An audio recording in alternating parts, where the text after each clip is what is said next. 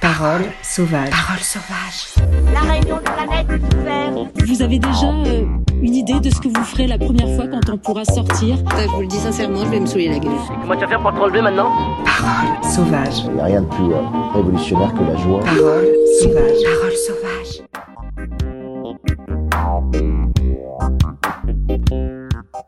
Bienvenue à toutes et à tous.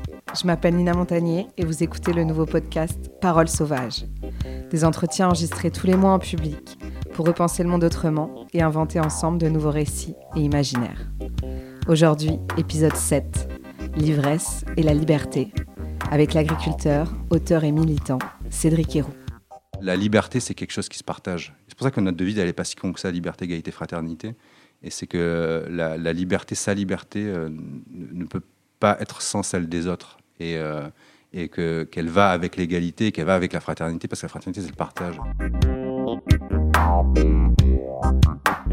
La fonction de la liberté est de libérer quelqu'un d'autre.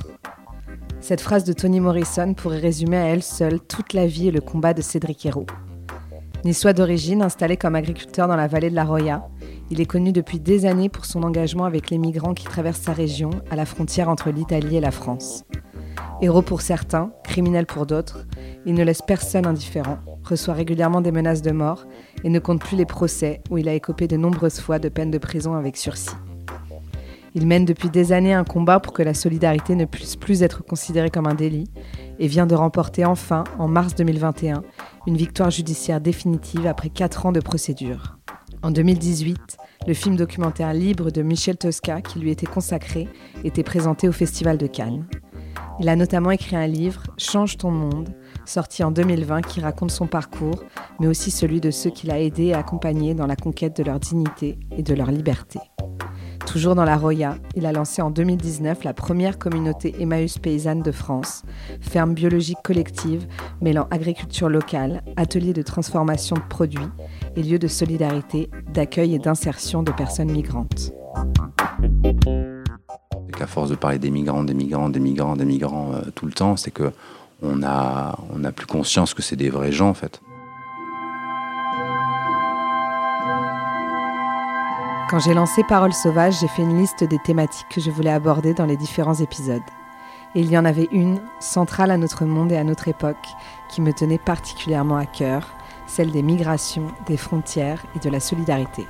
Pour parler de cela, depuis le début, j'ai eu envie d'inviter Cédric Héroux. Car indépendamment de sa notoriété médiatique ambivalente et des multiples débats et divergences d'opinion à son sujet, il est tout simplement et concrètement dans sa vie, ses actions et ses combats, au plus proche des réalités de ces sujets et de ces personnes au quotidien. Avec lui, les migrants ne sont plus juste une notion lointaine, abstraite et galvaudée. Ce ne sont plus des mots, des cases ou des chiffres, nourrissant des réflexions intellectuelles, politiques ou économiques, vides de sens. Ils redeviennent des êtres humains, réels, vivants, avec des noms, des sourires, des larmes et des histoires. Et c'est finalement cela qui, à mon sens, rend le propos passionnant en créant toute la nuance et la complexité. Car on réalise qu'il y a ce que l'on peut souhaiter, défendre, prôner ou revendiquer, et puis il y a la réalité, sous nos yeux, face aux yeux d'en face, et ce qu'on en fait comme on peut. On a tous des idéologies, mais il faut, euh, vivre avec une réalité. C'est qu'à un moment, la migration, ben, c'est comme ça, quoi. C'est qu'elle existe, elle est là, et à un moment, gérer au moins avec décence.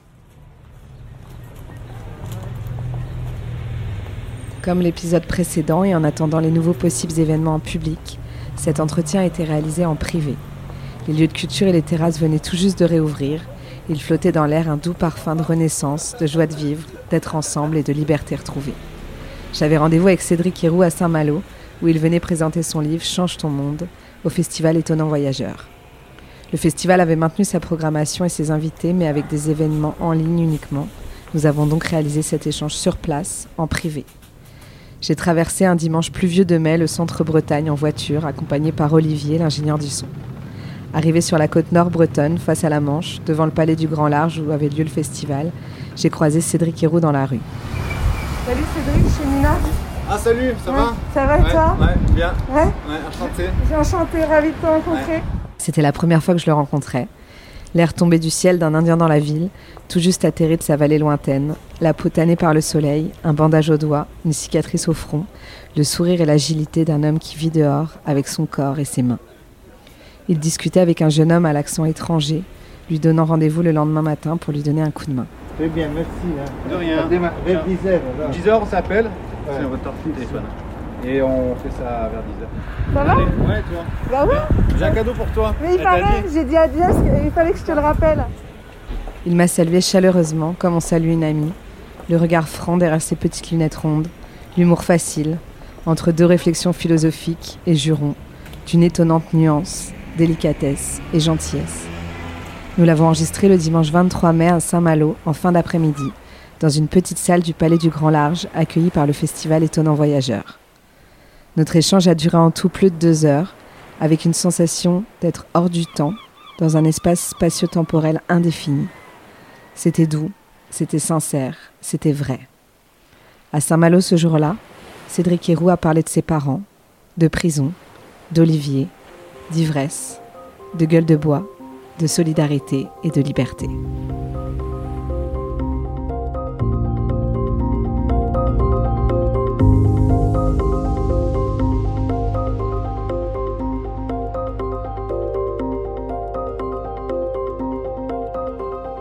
Combat de la vie, il, il voilà, il y a des trucs qui sont agréables, il des trucs qui sont moins. Et euh, je crois que vivre, c'est ça, c'est affronter, euh, c'est affronter les, des, expériences comme un marin qui serait en train de naviguer et puis euh, il peut pas être contre les vagues. Quoi. Donc il y a un moment où tu, euh, les prends, tu les gères et tu fais un peu. Je crois que c'est ce qui donne du piment. On peut pas avoir une vie euh, que heureuse ou que malheureuse. Forcément, c'est une espèce de sinusoïde euh, d'émotions qui en appelle à, qui en emmène d'autres et qui sont souvent opposées les uns aux autres, mais qui, euh, et je crois qu'il y a besoin de ça. Quoi. Je n'ai pas d'objectif dans ma vie. Je suis pas en train de, faire une guerre contre, euh, ni une guerre pour. Ou, c'est juste la vie. Souvent, quand, je discute avec d'autres militants, euh, ou dans des conférences, et la question c'est ouais, mais qu'est-ce qu'on peut faire pour que ça s'arrête ou euh, machin. Et ça, ça, s'arrêtera jamais. Les, opprimés, bah, après, chacun sera opprimé à son roi, à son tour, à tour de rôle. Ça peut être les femmes, ça peut être les, les gosses, ça peut être, euh, ça peut être les noirs, ça peut être les jaunes, les rouges, euh, ça peut, et euh, ça peut être les roux, les gauchers aussi. et, euh, et voilà, ça a toujours eu lieu, ça. Il y a toujours eu des gens, une minorité qui a, qui a essayé de, de- de tendre la main à une autre minorité. Ça a, été, ça a toujours été comme ça. C'est le, c'est la vie, euh, la vie de l'humanité a toujours été ainsi. Mm. Mais vous, c'est c'est toute votre vie de tendre la main? Pas tant que ça, non. Non, parce que je suis assez dans ma vie euh, intime, ma vie. euh, je suis. Enfin, moi, j'ai rejoint la vallée de la Roya. Je suis devenu paysan parce que j'avais envie d'être seul. J'avais envie de m'é- m'éloigner du monde. Euh, après, j'ai toujours été accompagné de, d'amis, mais j'ai quand même une vie assez solitaire. Moi, j'aime travailler seul. J'aime. C'est pour ça que j'ai jamais été trop impliqué dans des, dans des tissus associatifs ou des milieux militants c'est que moi la réunion tout ça je c'est pas trop trop mon truc. Même si j'aime bien faire la fête j'aime beaucoup faire la fête j'aime mais j'aime beaucoup aussi être seul. Et euh, et euh, donc je, je suis pas je, pense pas que je sois plus sensible que quelqu'un d'autre à à, la, misère ou à la c'est juste un moment elle, elle était en bas de la maison quoi. Et à un ça fait réagir. Il y a plein de choses où euh, qui, qui font réagir. Et, on n'est pas habitué nous dans la veille de la Roya tu il y a- pas de j'ai pas de clochard devant ma porte en fait, tu vois, et je, j'en, vois jamais. En fait, quand je suis en ville, moi je dis bonjour aux gens, euh, euh, et euh, ça me fait bizarre en fait d'être à Paris dans un café et d'être abordé par quelqu'un qui, me, tape la manche et qui me demande 50 centimes quand ma pinte elle a coûté 7 euros. Ça me fait bizarre, enfin ça me gêne. Et, donc je pense que la, la réaction à cette gêne, elle peut être différente selon les personnes. Elle peut être de se mettre des œillères, de ne pas regarder, peut être euh, de, sourire ou de, rentrer dans la, charité, dans, la, dans la charité, donc donner de l'argent, ou peut-être dans la solidarité.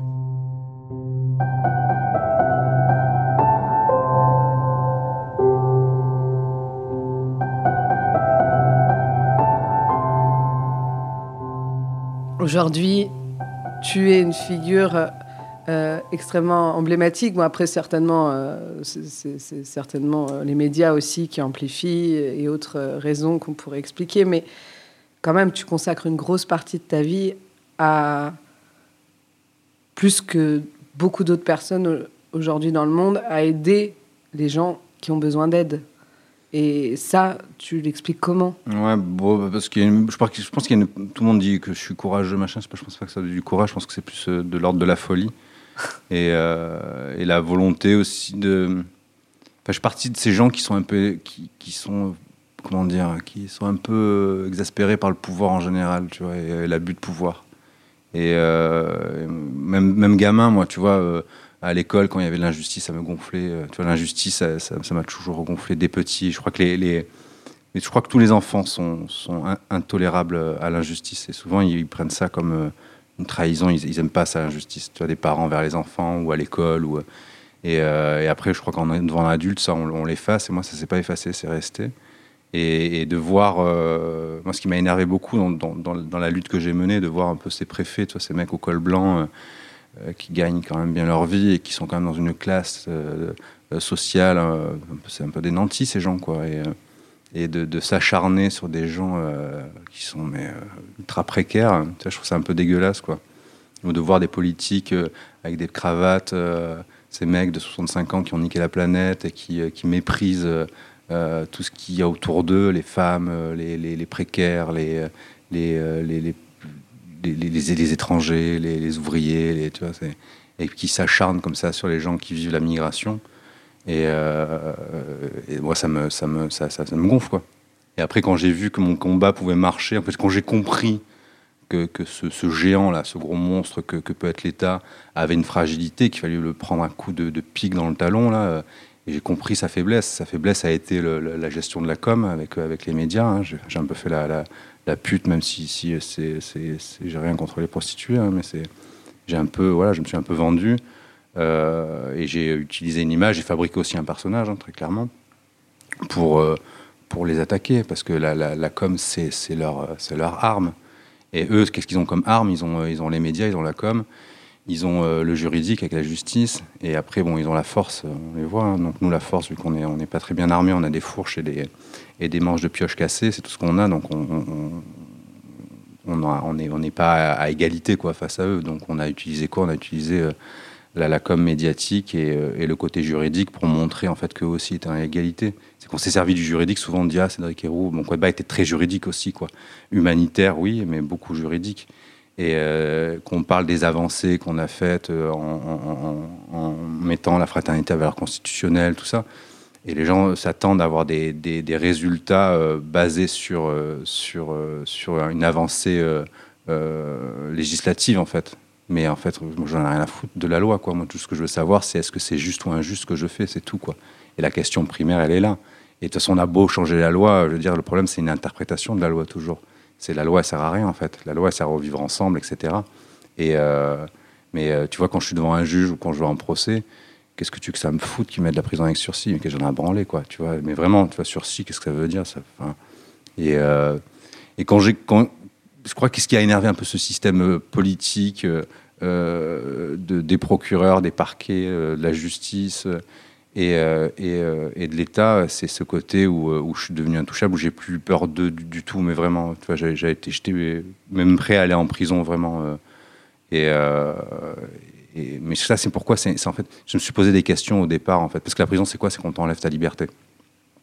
Euh, et les premières fois où, où euh, on m'a demandé d'agir en faveur des personnes euh, qui vivaient la migration, donc euh, ces gamins qui étaient là à Vintimille, à 20 minutes de route de chez moi, et que j'ai dit non, j'ai pas envie de me mêler à ça, et c'était une problématique qu'il y avait dans ma vallée. J'ai toujours voulu aussi être acteur en tant que citoyen dans ma vallée, de, faire vivre l'espace public. J'étais dans ce discours-là, avec la culture, avec du concert, avec du théâtre. J'étais dans, une petite asso- association qui faisait, qui faisait ça, qui organisait des marchés paysans, et des trucs sans prétention, mais juste notre petit village là de 2000 habitants.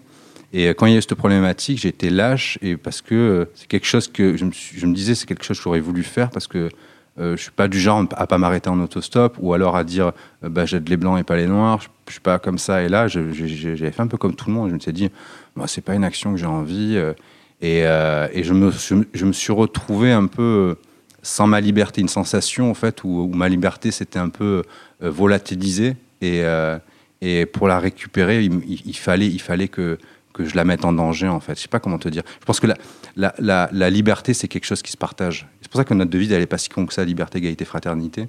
Et c'est que la, liberté, sa liberté, euh, ne peut pas être sans celle des autres. Et, euh, et que qu'elle va avec l'égalité, qu'elle va avec la fraternité, parce que la fraternité, c'est le partage. Et la fraternité, je pense que c'est le partage de liberté. euh, et,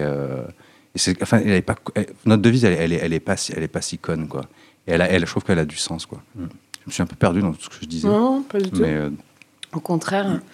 Mais justement, tu disais que c'était des valeurs que tu qu'on a et que toi, en tout cas, tu avais enfant et que tu n'as pas perdu. Et tu as l'impression que c'est des valeurs que peut-être dans ton enfance, dans ta famille, tes parents, je sais pas, t'ont inculqué. Toi, tu viens d'où? C'est Qu'est-ce que qu'est-ce que tu as appris enfant? Comment tu as été éduqué? Euh, D'où tu viens? Moi, je viens d'un quartier qui s'appelle l'Ariane. C'est un quartier dans l'est de Nice, euh, une vallée qui s'appelle le Paillon. Euh, c'est un quartier qui a été construit dans les années 70, à l'époque où, euh, on, prenait de la main-d'œuvre venue d'Afrique du Nord. Et, euh, euh, j'habitais dans, le vieux quartier, c'est encore les, les vieilles maisons euh, niçoises. À côté de ma, maison, ma voisine s'appelait euh, Madame Barbéris. Et Madame Barbéris, elle, sa famille, c'est d'anciens paysans euh, de- de la vallée du Paillon. Et euh, je me rappelle, gamin, elle m'expliquait un peu comment était euh, ce quartier. Donc, elle me dit, tu vois, en face, tu avais des fruitiers, tu avais de l'herbe par terre. euh, là, plus loin à droite, tu avais le paillon qui, euh, qui coulait, où on allait chercher l'eau. euh, euh, là-bas à gauche, là-bas, tu avais un élevage de poules. Et, et, et- moi, j'étais là face à ces euh, tours d'immeubles, à ces places bétonnées, à ce paillon qui n'est plus une rivière, qui est devenu une espèce de cimetière de déchets ultimes, de carcasses de bagnoles et de machines à laver. Et je me suis dit, ah ouais, putain, c'est quand même assez fou, en fait. Ça me faisait un peu rêver, quoi. C'est pour ça que je suis d'ailleurs dans la Roya plus tard, 20 ans après, pour, pour, pour retrouver, en fait, tous ces, histoires de Madame Barbéris. là. Donc, en fait, j'ai vécu dans ce quartier qu'on appelle quartier populaire. Quartier populaire où il y a des Noirs, des Arabes, des pauvres, un peu tout mélangé. Et euh, j'ai été euh, en école maternelle, primaire, et je suis parti de ce quartier quand j'avais euh, 14 ans. Et, euh, donc j'ai appris un peu à vivre avec des gens de nationalité étrangère. Et, et voilà, mes, copains s'appelaient Mohamed, Khadija. et j'ai appris en fait à être indifférent de la différence, ce truc un peu qui gêne un peu tout le monde en ce moment. hein. Et ma mère était assistante maternelle aussi. Et elle gardait des enfants euh, de- d'autres gens, des, gens qui ne pouvaient pas garder euh, leurs leur propres gosses et qui, euh, qui les confiaient euh, à ce qu'on appelait ADAS avant, ce qu'on appelle maintenant l'ASE, l'aide sociale à l'enfance. Et donc elle m'a toujours appris, inculqué ça, en fait, le, partage. Et, partager, ça fait chier quand t'es gosse, hein, franchement. quand on te demande de partager ta chambre, tes jouets, t'es tu waouh. Et tu, tu vis ça comme une injustice, c'est marrant, parce que tu te dis, ouais, c'est pas juste, tu vois, moi j'ai mes jouets, je- lui il vient, il me les prend. Et il y a une sensation d'injustice. Et euh, je me rappelle, euh, cette sensation d'injustice, je l'avais ressentie aussi quand j'étais en- à l'école maternelle, c'était où on, et on venait tous avec nos goûters, on, les mettait en pot commun et, on, les partageait avec les autres. Et il y en a plein qui venaient pas avec leur goûter. Et moi, ça me faisait vraiment chier, quoi, de partager mes petits lus. Et, euh, au prof, je lui disais, c'est pas normal, c'est pas juste, en fait. C'est pas juste que nous, on ramène toujours des goûters, et lui, est là, il ramène jamais de goûter, et il en mange. Et euh, c'est pas juste. Et ce qu'il m'a répondu, c'est ce qui est pas juste, que lui puisse pas emmener de goûter. Tu vois, c'est pour ça qu'on a une notion de, de, de la justice qui peut être différente de comment on la regarde vraiment, quoi, et comment on regarde les situations.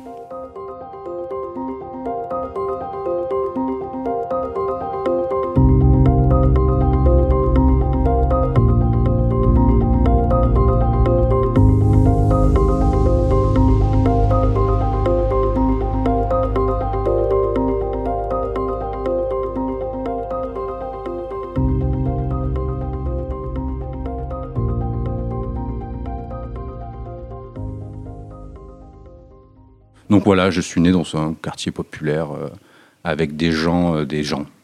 Ces gens, c'est mes parents. Mes parents sont des gens qui, euh, des gens qui n'ont pas le bac, qui ont un métier simple. Mon père est représentant de produits d'entretien, donc produits d'hygiène. Et euh, c'est des gens qui se sont assez privés dans leur vie et qui ont réussi, qui avaient un peu le, fantasme de beaucoup de gens, hein, c'est d'avoir leur petite famille, euh, la bagnole, euh, la maison euh, à la campagne. C'est un- peu leur rêve et ils ont réussi à l'avoir hein, parce qu'ils ont réussi à, se faire construire une maison qu'on avait 15-16 ans à Levin. C'est dans les hauteurs niçois. Et voilà, donc j'étais élevé par un peu des prolos simples, des gens, mes parents très intègres, des gens tu vois, qui trichent pas, qui payent leurs impôts, qui sont très carrés. Ça qui a été étonnant, c'est que mes, parents, en fait, on a grandi aussi ensemble, j'ai envie de dire. C'est que une fois, euh, cette, histoire des migrants venus dans la Roya, euh, imagine-toi mes parents, quoi. En fait, ils sont venus dans la Roya, ils nous ont rejoints, mon frère et moi, euh, parce qu'avant, ils étaient à Levins, et parce que pour être proche de nous, etc.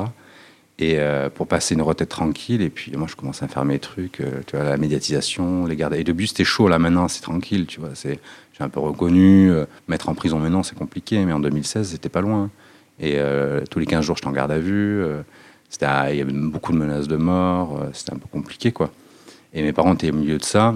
Et mes parents ont participé, tu vois, au, détournement de, de, de contrôles policiers. de- et mon père, tu vois, de dire de charger des mecs dans la bagnole, euh, les cacher et de tourner- détourner des contrôles de flics. Et, mon- père s'est pas mal ra- radicalisé. Mon père, c'est un nanar maintenant. Il supporte plus euh, euh, la politique, il a plus envie de voter. Il, est, enfin, il me fait penser à moi quand j'étais ado, quoi. Et, c'est quand même triste de, voir un mec a 76 ans, qui a toujours confiance en cette société, et qui à, sept- à 76 ans, il comprend en fait qu'on est dans une société d'enculés en fait, et gérée par des enculés.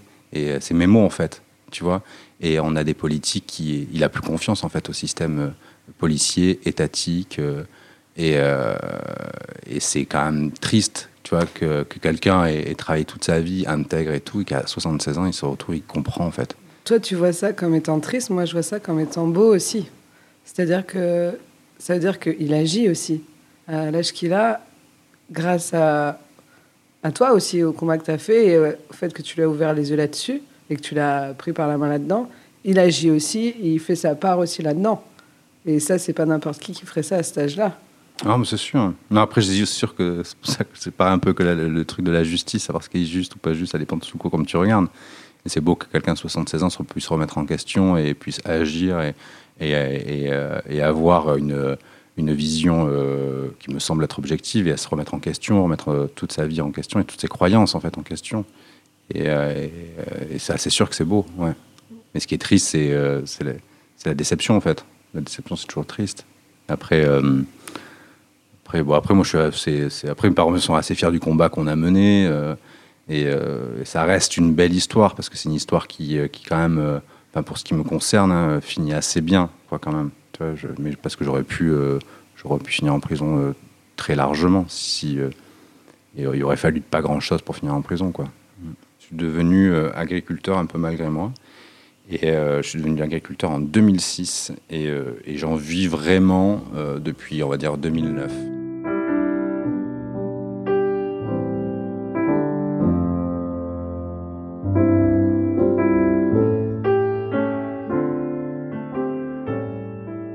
Et aujourd'hui, tu es bien là-bas?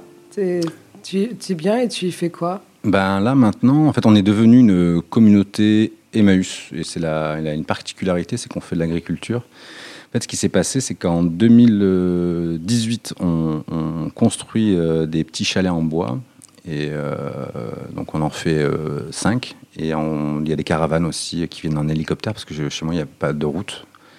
Et, et donc les gens qui sont en migration, il y a certaines personnes qui commencent à y rester. Et pour nous, c'était assez facile de faire cet accueil d'urgence. Euh, Il y avait euh, une, bonne ambiance à la maison, vraiment. Il y avait vraiment une bonne ambiance. C'était assez facile, entre guillemets, parce que les gens venaient de passer une frontière. Et il y avait ce- cette ouverture en fait, qui s'ouvrait. Il y avait vraiment une bonne énergie, plein de jeunes. Quoi. hein. Et il y avait vraiment une bonne énergie. Et on a fait après de l'accueil de mm, moyen long terme. Et là, euh, les gens restent.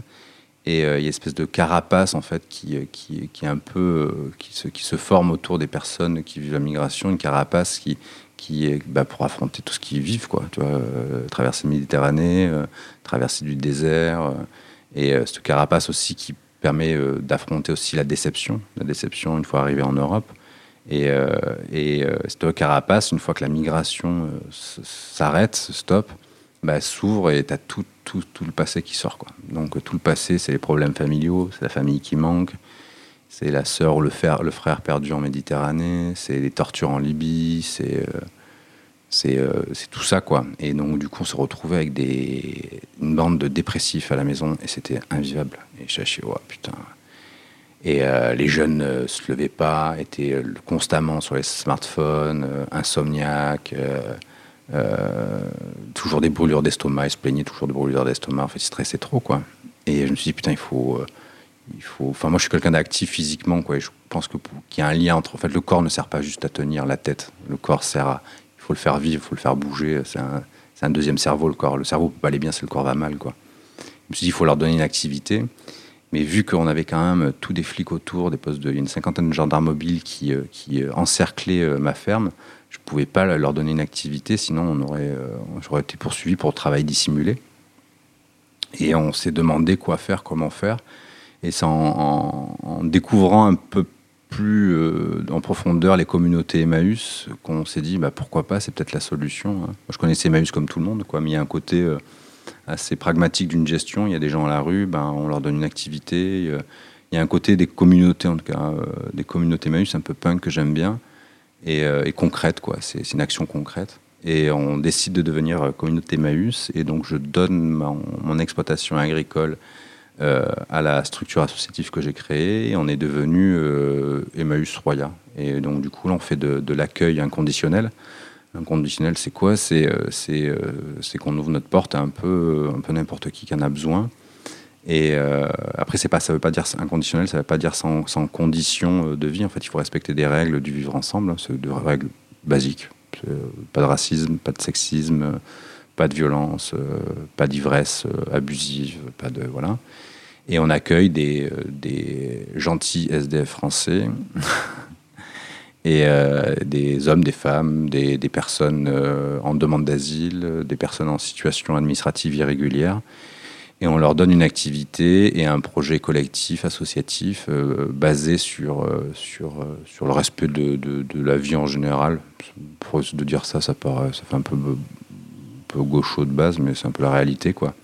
C'est de, de qu'est-ce qu'on produit, qu'est-ce qu'on consomme et comment on vit dans notre vallée. Et euh, du coup, euh, voilà, on produit maintenant des produits euh, en agriculture biologique. Donc, on fait des, des, des œufs, production d'œufs avec des poules pondeuses, du maraîchage, donc des légumes et de l'huile d'olive, de la pâte d'olive, des olives de table.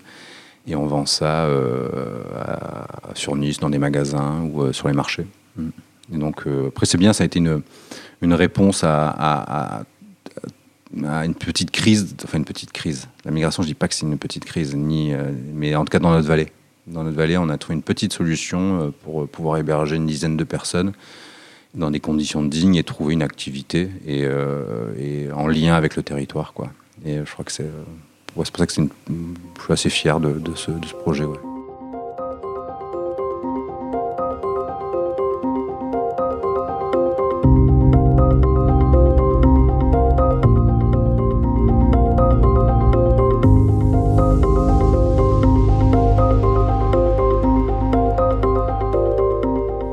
On est soutenu par pas mal de gens quand même.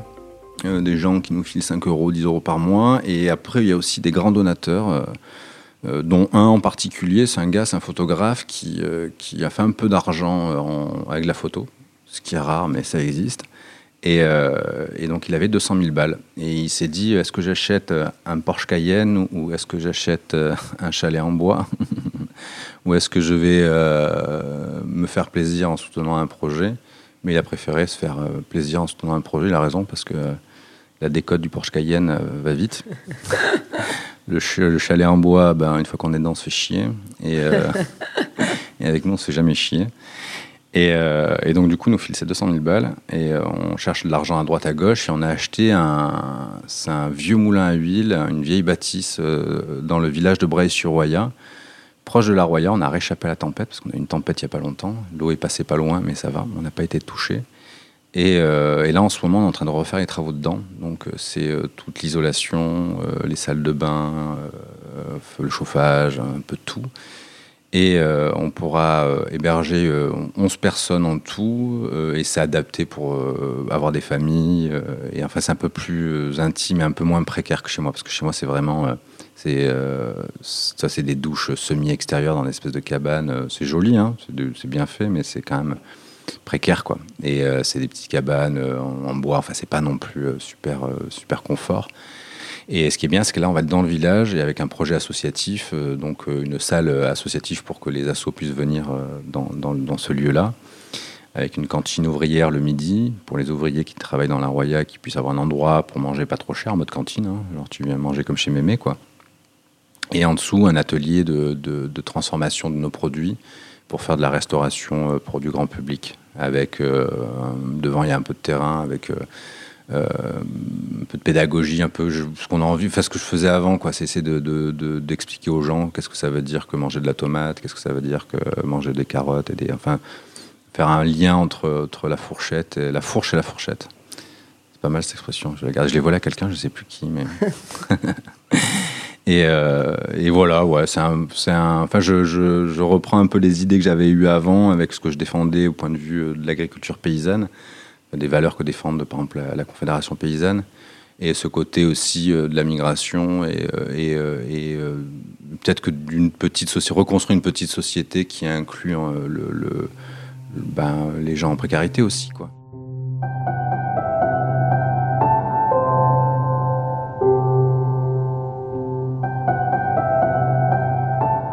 Qu'est-ce que toi, tu aurais à répondre à quelqu'un qui juge ce que tu fais euh, avec les arguments qui sont les siens, avec euh, la réflexion qui est la sienne, de dire que euh, c'est pas comme ça qu'on va résoudre le problème, qu'au contraire, ça peut l'amplifier, qu'au contraire, ça peut favoriser les gens à venir, à prendre des risques. Quelle réponse, toi, t'aurais à ce discours-là? Après, qui juge, il a le droit de, juger, il a le droit de, s'inquiéter. euh, et euh, et peut-être. Ce qui est compliqué avec le. le- je fais référence un peu surtout au point de vue de, la migration, euh, etc. Et, de dire. Enfin, ce qu'on demande, en fait, la lecture médiatique, c'est une lecture assez binaire c'est ce qu'on est pour ou est-ce qu'on est contre. Tu vois, un peu comme dans les, dans les émissions de, Cyril Hanouna, là, où en 5 secondes, on doit faire son avis, on, on lève des pancartes pour. euh, Mais c'est pas si simple en fait. C'est qu'il y a un moment, c'est pas être pour ou contre. Je veux dire, c'est un fait qui, euh, qui existe. C'est pas c'est pas un problème franco-français. C'est un problème qui est qui est mondial. Et euh, il y a un moment, c'est pas une histoire de, de, de- pour ou contre. C'est un- c'est une histoire de décence en fait. Tu vois, de, de, morale, d'éthique. De, c'est qu'il y a un moment, c'est pas parce qu'on est contre la migration qu'on se doit de maltraiter des gens, qu'on se doit de d'organiser cette noyade hein, qui a été organisée par Salvini en 2018 hein, en interdisant des bateaux de, secourir euh, euh, des gens quoi. Et euh, il y a eu des noyades en Méditerranée. C'est ces gens avec qui l'Europe travaille et finance, qui sont des, des- camps de concentration de, migrants, hein, c'est le terme, et qui financés par l'Europe, des, endroits où on maltraite, où on, on- on torture, où on viole, où euh, tu vois, c'est pas une question de migration en fait, c'est une question de décence et euh, euh, et des solutions décentes, le gouvernement ne trouve pas. Et, pourquoi avoir agi moi dans la baie de la Roya, c'est que c'est quand tu vois comment ça se passe, quand tu vis la frontière, tu vois très bien que tous les gens passent et qu'une frontière en fait ça ne se ferme, ça peut se contrôler. Le problème de la frontière en fait de Calais, en fait c'est les, les Anglais en fait qui qui, qui, qui- qui bloquent. Et du coup on se retrouve avec tout ce bordel en, en, France et euh, à traverser cette mer c'est quand même plus difficile que traverser euh, entre Vintimille euh, et, euh, et Menton ou Nice quoi. Et il y a un moment, c'est qu'il faut être pragmatique dans ses gestions, c'est qu'il faut sortir de l'idéolo- de l'idéologie. Après, on a tous des idéologies, mais il faut, il faut vivre avec une réalité. C'est qu'à un moment, la migration, ben, c'est comme ça, quoi. C'est qu'elle existe, elle est là, et à un moment, gérer au moins avec décence.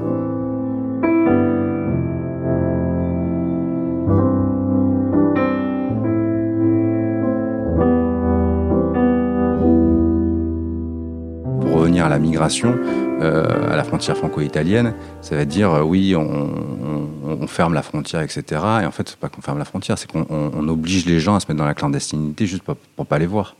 C'est qu'en fait, pourquoi il y a une, des flics entre Menton et, Vintimille, c'est juste qu'à Menton, on voit pas des Noirs euh, déambuler euh, là dans le vieux Menton, sur le port de Menton, tu imagines? Ou à Cannes, ou à Nice, euh, promenade des Anglais, tu vois, toi, une bande d'Érythréens marcher comme ça?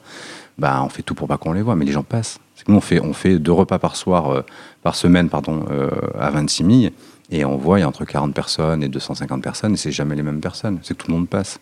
Et c'est ça qui me gonfle, quoi. C'est que, en fait, euh, je passe pour le naïf euh, euh, de gauchiste un peu neuneux qui veut aider toute la misère du monde et qui aide à rentrer en France la misère du monde. En tout cas, tous les gens qui sont venus chez moi en migration se sont déclarés en gendarmerie pour avoir accès à la, demande d'asile. En fait, les seuls, le seul endroit le plus proche de la frontière, à la frontière entre Menton et Vintimille, où il y a une possibilité de régularisation et de déclaration des personnes, c'était chez moi. Et ça, on a, multiplié par, par 100 les demandes d'asile à la préfecture de Nice. Parce qu'on on a empêché les gens de déposer une demande d'asile. Et après, à Paris, on se demande pourquoi ils détendent, etc. euh, Pourquoi c'est le bordel à Paris euh, ou à Calais. Ça veut dire qu'en fait, sur la côte d'Azur, on n'en veut pas. Et on fait tout pour que les gens se cachent et, partent. Tu vois, après, la gestion de l'État français, ça coûte en plus euh, des, centaines de milliers d'euros par jour pour faire de la merde, en fait. Ça sert à rien. Et à un moment, c'est que c'est juste avoir de la décence dans- dans la façon de faire, quoi. Et euh, c'est vrai que c'est un sujet clivant, mais euh, il y a des gens, par exemple, dans la baie de la Roya, qui ont connu euh, la fermeture de frontières, qui ont connu la, la- la- la- crise migratoire au-delà des médias, qui l'ont vu, en fait. Et des gens qui, qui votent à l'extrême droite et qui, qui ont donné à manger à des gamins qui sont trouvés au bord de la route. C'est qu'à un moment, euh, c'est pas parce que tu es, contre la migration que tu es pour maltraiter des gens. Tu vois, c'est pas parce que t'aimes pas les chiens que tu es obligé de, de- battre le chien de ton voisin, en fait, tu vois, ou de... de, de- il y a un moment, c'est juste... euh, euh, un peu de décence, quoi. Et euh, il y a un moment, c'est comment arriver à, vivre avec un, minimum de décence et pas... On on peut pas tuer des gens parce qu'ils veulent venir chez nous. En fait, c'est pas, bien, quoi, en fait. mais c'est fou de dire ça, mais c'est ce qui se passe, tu vois, entre la, frontière de l'Espagne et du Maroc, eh ben il y a des gens qui, qui meurent, quoi. L'endroit dans le monde où il y a le plus de morts, c'est la Méditerranée, et c'est organisé par l'Europe. Tu vois, c'est euh, c'est euh, c'est c'est grave, et je crois qu'on s'en rend pas compte, c'est qu'on a on a le, nez trop trop près de la merde en fait. hein. Et ça, tu sais, quand tu es trop près de la merde, moi je vois dans les poulaillers, qu'on vide les poulaillers, euh, l'odeur tu la sens plus à la fin. Et c'est les gens de l'extérieur qui ont dit oh, putain comment ça pue quoi. Et je crois qu'on a le nez en plein dans la merde et qu'on réalise pas. Et, mais ce qui se passe c'est grave, c'est qu'on a dans cette gestion de la migration, c'est qu'à force de parler des migrants, des migrants, des migrants, des migrants euh, tout le temps, c'est que on a on a plus conscience que c'est des vrais gens en fait. Et euh, tu vois. euh, j'ai vu moi dans les procès, hein. t'as, t'as le juge qui regarde des yeux comme ça. euh, Monsieur Héroux, vous avez fait rentrer des personnes en situation irrégulière. Le mec, il gagne 15 000 boules par mois, il va me faire des leçons de morale. Tu vois, tu mets viens à la maison, tu viens avec la maison avec ta, robe là, de sans un dalmatien là. Tu viens à la maison et tu et tu, tu, tu vas dire au petit gamin érythréen, ben si euh, si euh, tes cicatrices sur les jambes euh, dues à des tortures, etc. C'est pas grave, tu rentres en Italie ou enfin fais-le le sale boulot quoi. Et moi ces mecs, tu vois. ces, ces petits nantis qui sont là, confortables, dans leur petite vie toute luxe, avec leur grosse bagnole, etc. Tu, je les prends, et tu mets tes chaussures de montagne, tu viens à la maison, tu leur parles la cravate, et tu leur te dis, bah vas-y, mets-les toi dehors, fais, voilà. Et euh, c'est pour ça que les gens sont complètement euh, désensibilisés. Et c'est pour ça qu'il faut arriver à donner plus de, visibilité aux personnes qui vivent la migration, enfin les migrants, quoi. Et, euh, d'arriver à, montrer des histoires, que ces gens prennent la parole. Mais ça va être long. Ça va être long. Et, mais je pense qu'on aura des, aussi des, des- Je sais pas comment sera le monde dans 20-30 ans, mais les enfants de ces gens, bah, je pense qu'on aura des comptes à leur rendre, quoi.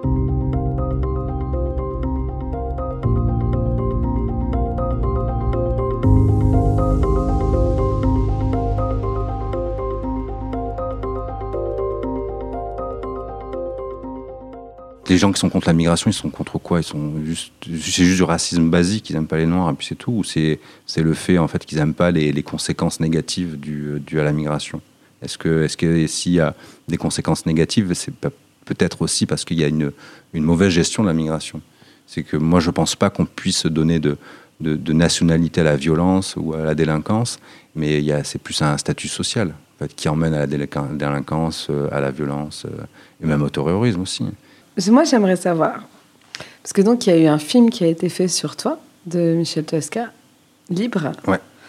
Et donc, tu as sorti, euh, c'est l'année dernière, ton livre euh, Change ton monde. Ouais. Et déjà, moi, une petite question comme ça. Pourquoi ce titre? C'est un titre de merde. C'est vraiment un gros titre de merde. Et je trouve pas, même les noms des chats, j'arrive pas à trouver. Tu vois, j'ai appelé mon chat Petit Chat. T'imagines Waouh, quelle inventivité. Euh, Il y a un autre chat qui s'appelle Mama Chat, tu vois. Un chien qui s'appelle Patate. Il faut le faire. hein. Non, je suis pas bon à trouver des noms.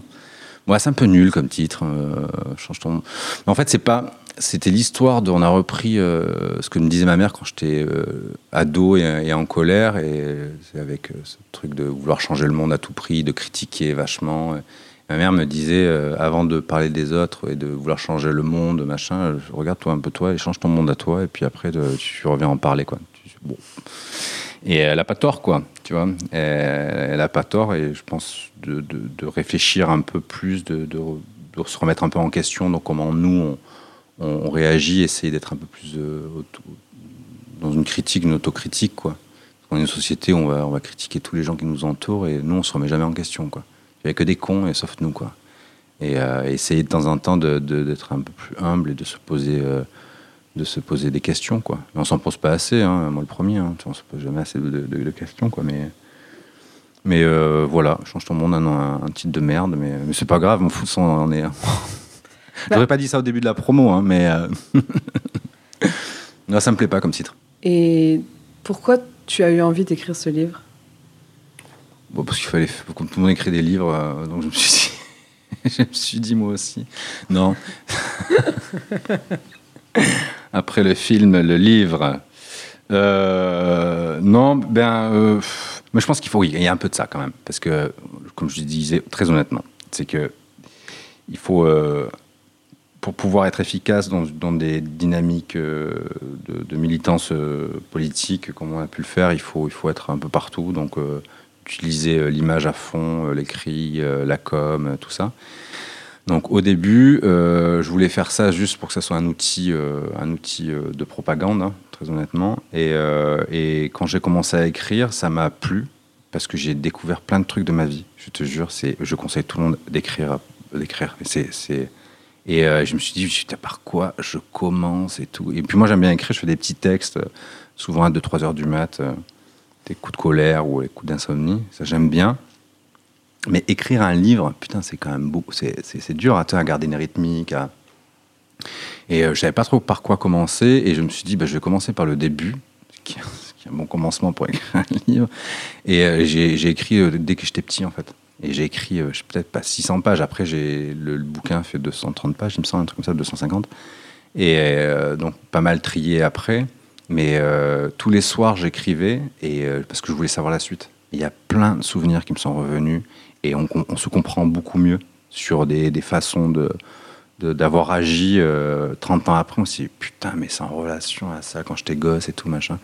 Et, euh, et ça m'a fait une espèce de, d'auto-analyse psychique, je sais pas si ça se dit, je sais pas comment on dit. Mais en tout cas, ça m'a fait beaucoup de bien. Et, et voilà.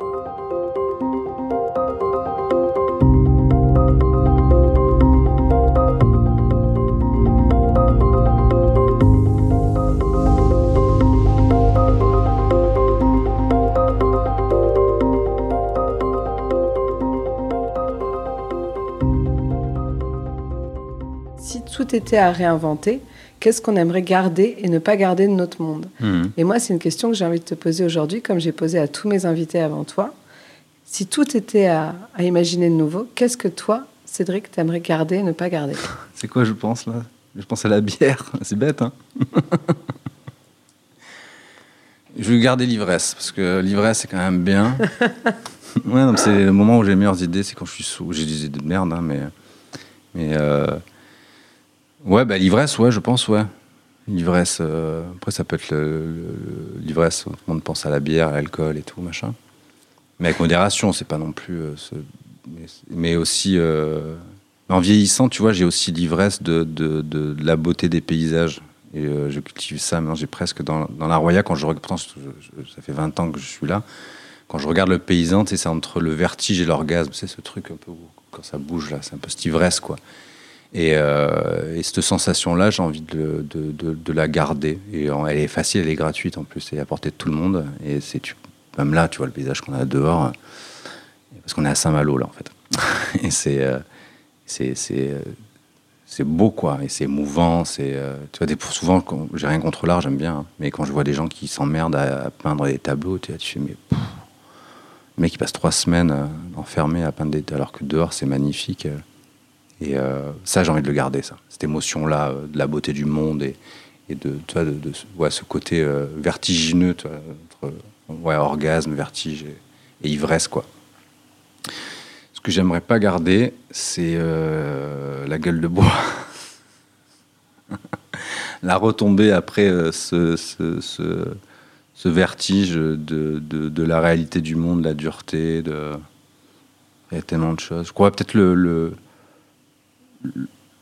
l'autoritarisme. J'allais dire le pouvoir, mais le pouvoir, c'est, pas forcément négatif, parce qu'on peut avoir du pouvoir par ses compétences, euh, et qui est pas forcément écrasant, quoi.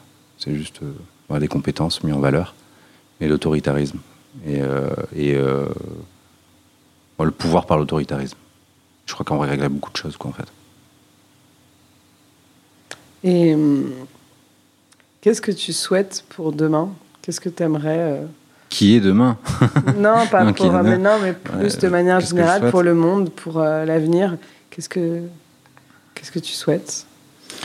Que qu'est-ce que je souhaite? À petite échelle que les euh, les Européens en fait euh, réalisent à quel point on a de la chance. Mais euh, tu vois, ce confort qu'on a tous les jours d'appuyer sur un bouton que la lumière s'allume, tu vois, d'avoir de l'eau au robinet, tu vois, d'avoir des fenêtres aux maisons, tout ça, de pas risquer sa vie quand tu sors, enfin tous ces trucs un peu qu'on oublie euh, rapidement et d'en prendre conscience. Et euh,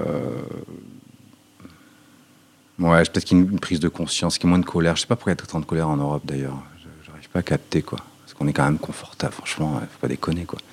Tu vois, on arrive quand même à, à vivre euh, décemment, à vivre. Les gens sont tellement haineux quoi.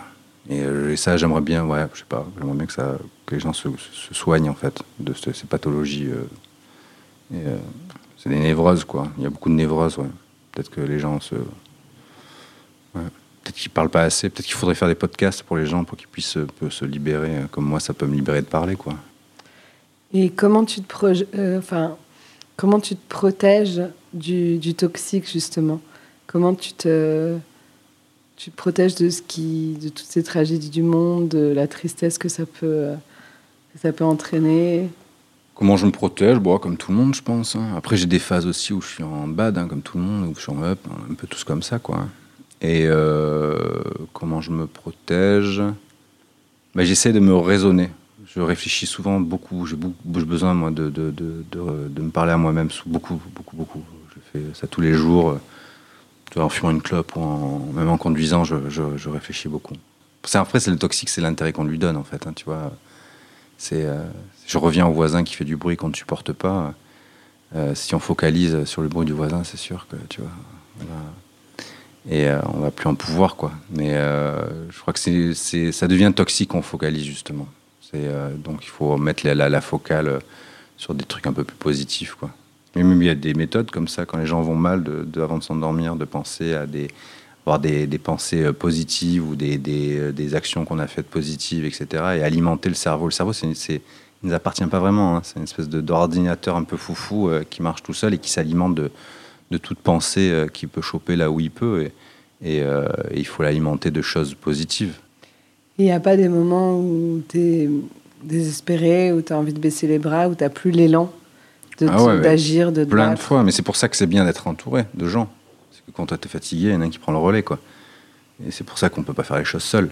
C'est qu'il faut être entouré. Et, euh, et quand, euh, bah, quand je vais pas bien, bah, je vais pas bien et je laisse passer le. Tu vois, ma compagne est là, elle m'a commencé à me connaître quand même. Et elle me dit euh, Vas-y, tu peux pas parler. Je J'ai pas, envie de parler ou de quoi que ce soit. Ou de, le temps, il faut qu'il passe. Et, et euh, les périodes où ça va pas bien, bah, ça passe. Après, ça revient. Et puis là, on se remet dans l'activité. Mais en fait, je crois aussi il faut, il faut euh, admettre qu'on des fois, on n'aille pas bien. quoi. Parce que je crois que pour euh, dire oui, je suis bien, c'est qu'on a connu euh, quand c'est pas bien. Sinon, on- si on n'a pas de, d'échelle sur le bien-être, on peut pas savoir ce que c'est en fait, tu vois. Et, il faut juste admettre de temps en temps d'aller mal et de, de- de- vivre avec, quoi. Et pas forcément se battre contre le mal, quoi, mais c'est juste plutôt regarder le bien et, euh, et euh, s'alimenter le cerveau. Vraiment, le, le- hein, d'alimenter, de, le- quand vous n'allez pas bien, d'alimenter le cerveau avec des. de se faire d'un- un auto-lavage de cerveau, en fait. Mais vraiment, ça, ça, ça fonctionne. De se mettre des, idées positives. C'est une pompe, c'est vraiment une pompe. euh, le cerveau, c'est une grosse pompe, quoi. Et lui, c'est un, un peu. C'est un peu. euh, c'est un truc qui travaille tout le temps, quoi. Même la nuit, il n'arrête pas, quoi. Il est là, il crée des rêves, tellement qu'il c'est un hyperactif, en fait. Et il est là, il prend tout, tout des trucs. Enfin, il, il se- il fait des combines tout le temps, en fait. Et euh, il faut l'alimenter de choses euh, positives.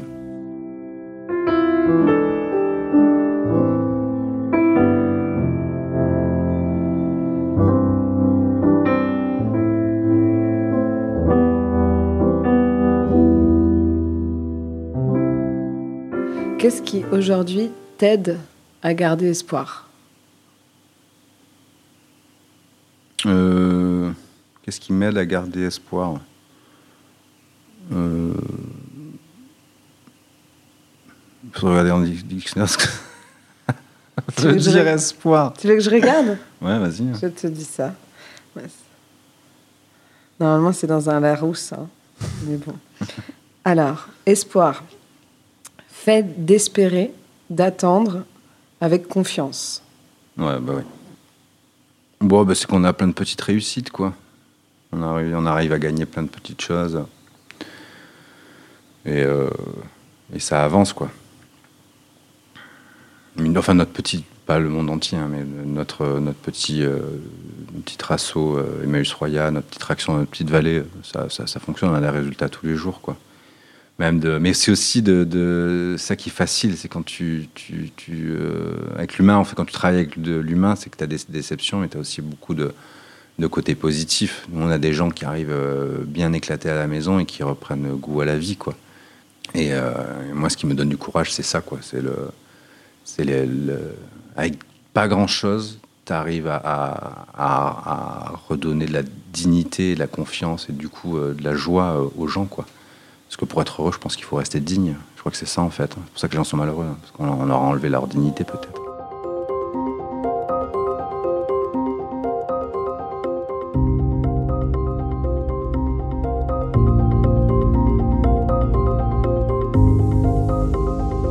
Tu disais qu'est-ce qui te donnait de l'espoir aujourd'hui euh, Tu parlais de ce qu'il y avait autour de toi, dans ton quotidien et tout ça. Mais de manière plus générale, dans le monde aujourd'hui, qu'est-ce qui te donne espoir? Euh,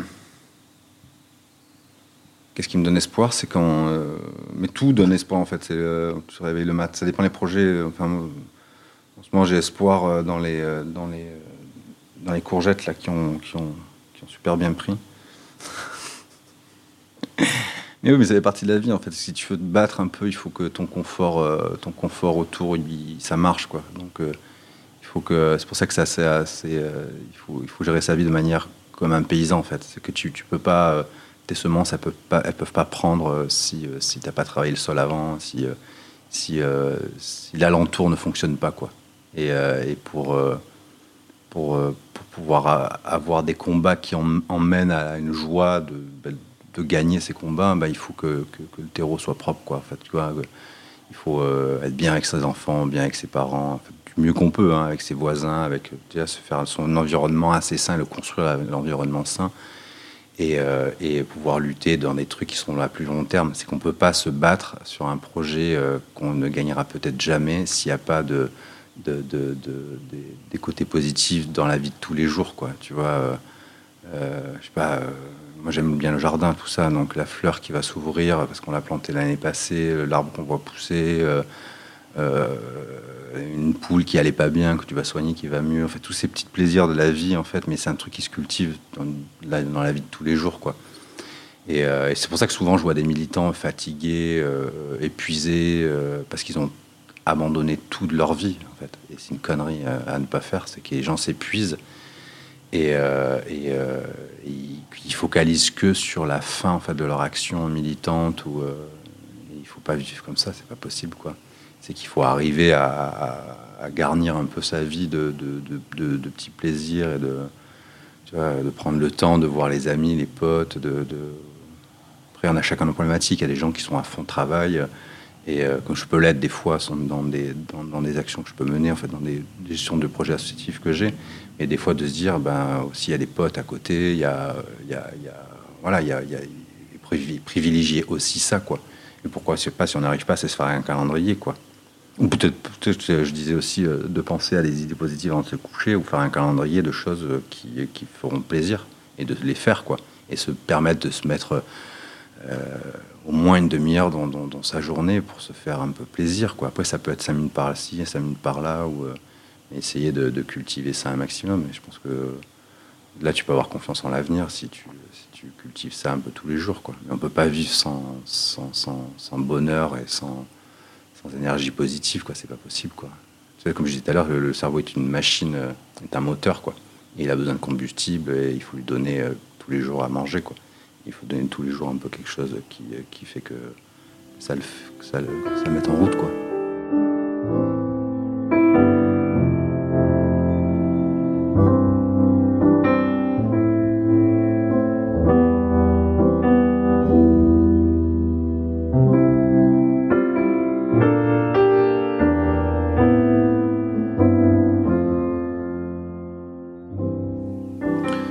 Relativiser un peu et se dire profiter de ce qu'on a au maximum quoi. Et vraiment d'en prendre conscience euh, de, vraiment en prendre conscience quoi. C'est euh, que là les Européens on, est euh, une espèce d'enfant gâté euh, à piétiner le jouet qu'on nous a le dernier jouet qu'on nous a offert parce qu'on veut un plus gros quoi mais il faut un peu relativiser quoi parce qu'on a quand même beaucoup beaucoup beaucoup de chance et surtout on ne sait pas de quoi est, fait l'avenir et profiter du présent un maximum quoi et euh, chez nous, que tu parles français ou pas français, que tu sois avec ou sans papier, que tu sois handicapé ou, ou pas, que tu sois un homme, une femme, un jeu, un jeune, euh, ou, une, vieille, ou, euh, eh ben, c'est pareil, quoi. En fait, c'est tout. Enfin, il n'y a pas. Il n'y a, de- a pas de jugement de valeur, enfin j'ai l'impression, hein. et il n'y a pas de, surtout pas de pitié, quoi. Mais, parce, que, parce que la pitié, c'est indécent. Et est-ce que tu peux nous expliquer avant de le lire qu'est-ce que c'est que ce texte? C'est un texte que j'ai écrit sûrement à 4 grammes du mat. Ouais, bah forcément, c'est le 4 janvier, ça doit être en, en- un texte sur la, sur la liberté. Mais il est long, donc je vais, je vais pas tout le, tout, tout le lire. Alors, t'es prête? L'homme dépourvu de liberté ne comprendra jamais ce qui motive un grimpeur à grimper, un enfant à s'isoler dans l'obscurité, un marin à faire des ronds dans l'eau ou un tchadien à traverser le désert et mer. La, liberté nous est vendue comme valeur confortable et rassurante, richesse occidentale, liberté vendue à flux tendu sur nos smartphones, nos radios, nos télés. La liberté de consommer, liberté de ne pas être dérangé, liberté de ne pas partager, liberté de fermer sa porte aux autres, puis enfin aux siens. Liberté de maltraiter les enfants à Paris, Vintimille ou Calais. Liberté de cultiver l'ignorance en fermant les salles de spectacle et leurs lieux culturels. Liberté d'enfermer ses vieux dans les mouroirs. Liberté de ne plus serrer dans les bras ses enfants ou sa sœur. Liberté à la peur. Liberté à la soumission. Liberté de culpabiliser une jeunesse dont le futur a été détruit par le passé d'une liberté d'égoïste. Liberté de se gaver, liberté de s'entasser dans un métro, liberté de s'agglutiner dans une église, une mosquée ou un supermarché. On a un Dieu tout-puissant, le Dieu du tais-toi, consomme et pardonne. Nos valeurs éthiques et morales ont été détournées par la peur en faveur d'un système politique basé sur une économie malveillante, un système ne voyant que sa, sauve- sa sauvegarde, se gavant comme une oie, ou, pardon, un système ne voyant que sa sauvegarde, se gavant comme une oie, dernier reste. Les crises, qu'elles soient sanitaires, sécuritaires, migratoires ou un faux semblant économique, seront gérées de façon opportuniste pour que l'oie criarde continue de se gaver sous notre regard apeuré. On va boire des bières, là, j'ai soif, là. Ça fait une heure et demie qu'on parle. Et merci infiniment, Cédric. Merci à toi. On va boire des bières? Ça fait deux heures qu'on parle. À la fin de cet échange, nous sommes allés nous balader dans la vieille ville de Saint-Malo, Cédric, Olivier et moi. On a joyeusement trouvé une terrasse et on a trinqué à la vie, à l'ivresse et à la liberté. Nous aurions certainement pu rester une bonne partie de la nuit ce soir-là à refaire le monde en terrasse. Et quand j'ai salué Cédric en partant, j'étais certaine que j'allais le revoir et que je viendrais dans la Roya un jour voir ce qu'il y a semé. Nous sommes repartis direction la Bretagne Sud avec Olivier. Nous avons traversé la Bretagne de nuit dans l'autre sens, sous des trompes d'eau, en écoutant de la musique, en parlant peu, et en laissant infuser en nous cette rencontre, cet échange et ces mots. Me revenait dans la tête ce poème de Charles Baudelaire dans le spleen de Paris.